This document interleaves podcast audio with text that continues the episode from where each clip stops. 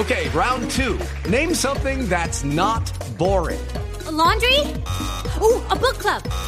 Computer solitaire, huh? Ah, oh, sorry, we were looking for Chumba Casino. That's right. ChumbaCasino.com has over 100 casino style games. Join today and play for free for your chance to redeem some serious prizes. ChumbaCasino.com. No purchase necessary. Full prohibited by law. 18 plus terms and conditions apply. See website for details. Ay, María, no tengas cosas tan lindas me dices.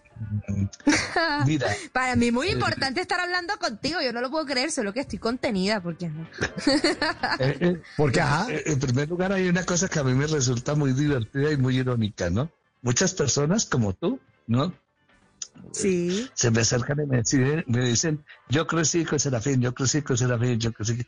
Y, y, y cómo te parece que he descubierto que hay un montón de colombianos que crecieron con Serafín, menos yo, hijo de puta. Perdón. Tócale un pito. El único que no creció viendo a Serafín fui yo. Yo sigo midiendo los mismos 1.60 y todos ustedes crecían. Cosa tan horrible. Buenísimo. Todos Ay, crecieron no, viendo no. a Serafín menos yo. Ahora, Pero yo marcó- una cosa marcó- sobre, sobre Serafín, María, que, Sí. que, que Ma- tengo que confesarla. Eh, Eso, se- ese- esa eh, genialidad, ¿no? Que hay ahí, Mm, que es la disputa ujú. entre bien y el mal tratando de destruir un matrimonio, etcétera, etcétera. El, el- el planteamiento, pues, de la serie es de Luis González, un, un hombre muy valioso de nuestra televisión que ya falleció. Y eh, confieso eh, que a mí, cuando empecé a hacerlo, me pareció un trabajo más, una comedia, pues, pues sí, bonita, mm, genialmente planteada, eh, para los niños, etcétera, etcétera. Y empezamos a hacer esta comedia, María, Mauricio y oyentes, y, y yo que la tomé, lo confieso al principio, con un cierto escepticismo. No, no escepticismo, sino, pues... es No te decir, imaginabas lo que iba a ocurrir. Nunca me imaginé que llegara a ser lo que fue. Porque María, yo empezaba a caminar, ¿no? Por las calles de Colombia, aquí en Cartagena, donde fuera, y de pronto los niños me miraban con los ojos de- deslumbrados y casi, casi suspirando, casi no les salía la voz y decían, Serafín. Y yo entendí No. No. primero la magia y el poder profundo de la ficción, pero segundo, entendí uno de los más, regalos más grandes que me ha dado la vida. Esos niños estaban siendo felices gracias a lo que yo hacía en la tele. Y Wow. empecé a entender que ese programa era absolutamente, eh, ¿qué le digo?, importante para los niños y que para mí era un verdadero honor hacerlo. Mm. Claro, Hace y es que, es que cinco marcó, años me marcó, sí. cinco o seis años, me ocurrió, María, una cosa que realmente me conmovió hasta la médula. Estaba yo en ¿Qué el, pasó? aer- en el aeropuerto de Bogotá, aquí en El Dorado. Mm. Cinco o seis años ah, ocurrió eso y apareció una mujer. Una mujer ajá. de, de- bueno, la gente ¿no?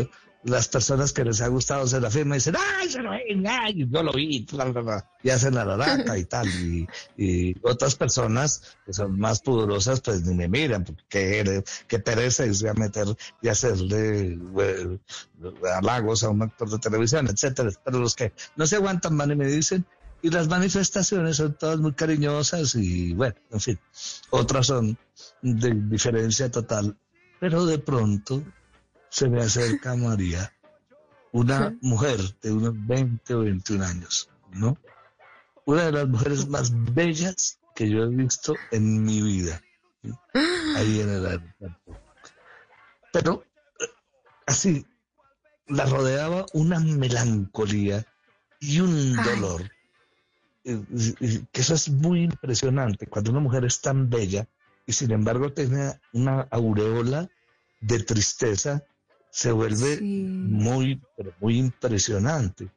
De ver, y esta señora, con una mirada muy profunda, sin sonreír y sin nada, se me acercó con esta aureola tremenda de tristeza y me dice, yo a usted sí tengo que decirle una cosa. Usted ¿Qué le hizo feliz mi infancia. Dio media vuelta y se fue. Uf. No. Yo casi me muero, María y Mauricio y todos. Qué momento.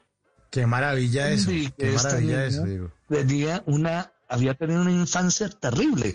¿Quién sabe qué le estaba pasando? De acuerdo. Qué conflicto, qué acoso sufriría. Pero esta niña se acercó a decirme lo único bueno que me pasaba a mí era esa comedia. Y dio media vuelta y se fue. Yo casi me muero. En las noches la única que no se cansa es la lengua.